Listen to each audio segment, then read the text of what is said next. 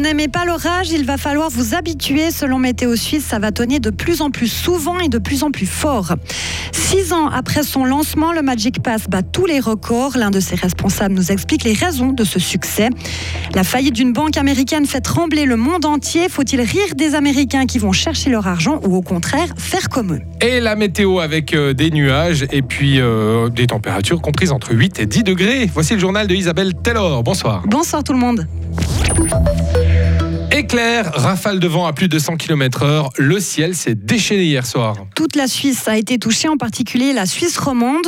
Ce genre d'orage est courant en été, mais à la mi-mars, ça sort de l'ordinaire. Aude Untersee de Météo Suisse.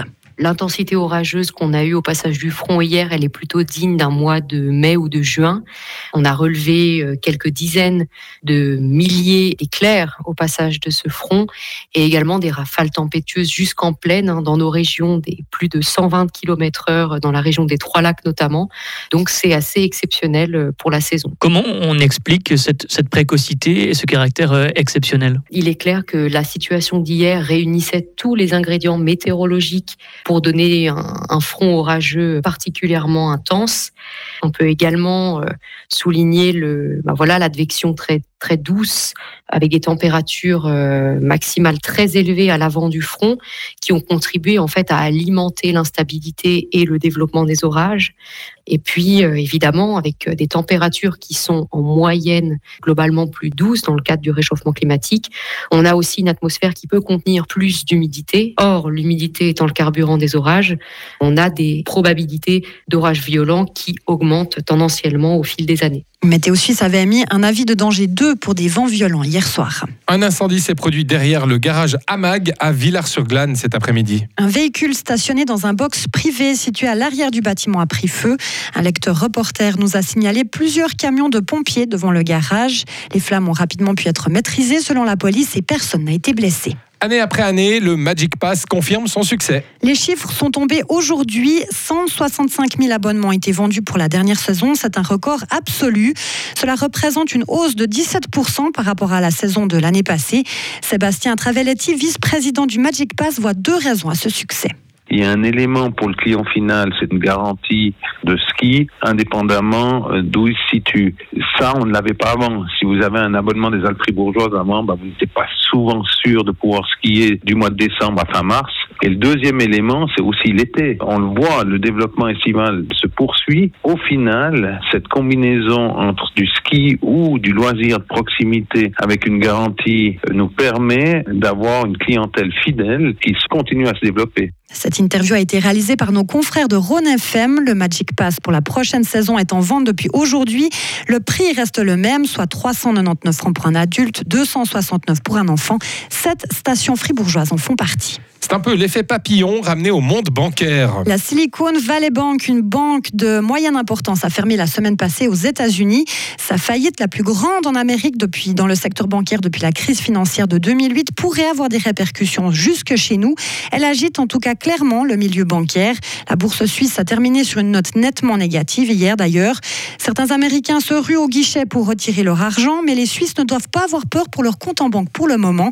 Sergio Rossi est professeur de macroéconomie à l'Université de Fribourg. Pour tout individu en Suisse, ses dépôts bancaires sont couverts jusqu'à 100 000 francs suisses. Le problème, c'est que la garantie des dépôts bancaires est en théorie de 100 000 francs suisses pour chaque individu en Suisse, mais il y a un fonds de garantie qui est à peu près de 8 milliards. Donc c'est clair que si une petite banque part en faillite, en principe, euh, ces 8 milliards sont suffisants pour dédommager la clientèle qui a des dépôts jusqu'à la hauteur de 100 000 francs chacun.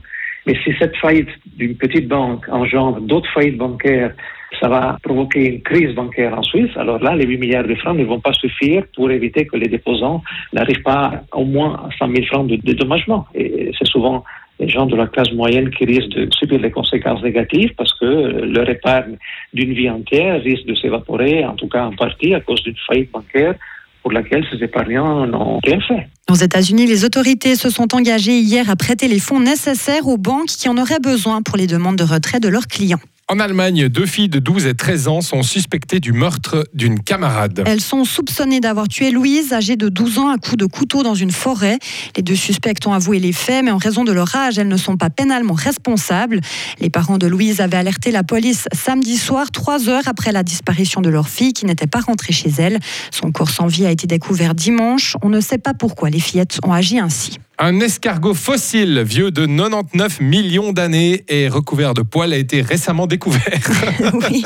Si pas vous- moi. Si vous, si vous calculez bien, Rio, ça l'a fait de cet animal un contemporain des dinosaures. Ah voilà C'est le musée d'histoire naturelle de Colmar en Alsace qui nous apprend cette nouvelle incroyable. Le musée s'est vu remettre ce précieux fossile par un collectionneur et va l'exposer tout bientôt. Et oui, cela confirme une information.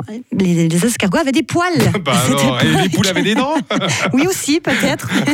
Et grâce à ces poils, ils pouvaient notamment mieux lutter contre les prédateurs en favorisant le camouflage. Eh oui, oui. Avait pratique, des, les poils. Ils avaient des tenues de camouflage, les, les escargots. ouais, ouais. C'est-à-dire que pour, pour partir, hein, c'est pas les plus Ah, rapides non plus hein, bah voilà. en, en cas de prédateur. Donc, Ils doivent évidemment. compenser avec leurs poils. Quoi. Et c'est Voilà. ça. Et ils ont perdu leurs poils comme ça. Oui, ils ont plus besoin de se camoufler, j'imagine. bah, écoutez. C'est comme moi, j'ai perdu mes poils. ah non, j'en ai jamais eu, pardon. Ça dépend où. Ouais, oui, oui, oui. La barbe, je parle de, de la barbe. ouais, la barbe, elle est toujours là. ouais. Oui. Oh, ça, je la garde. Retrouvez toute l'info sur frappe et frappe.ch.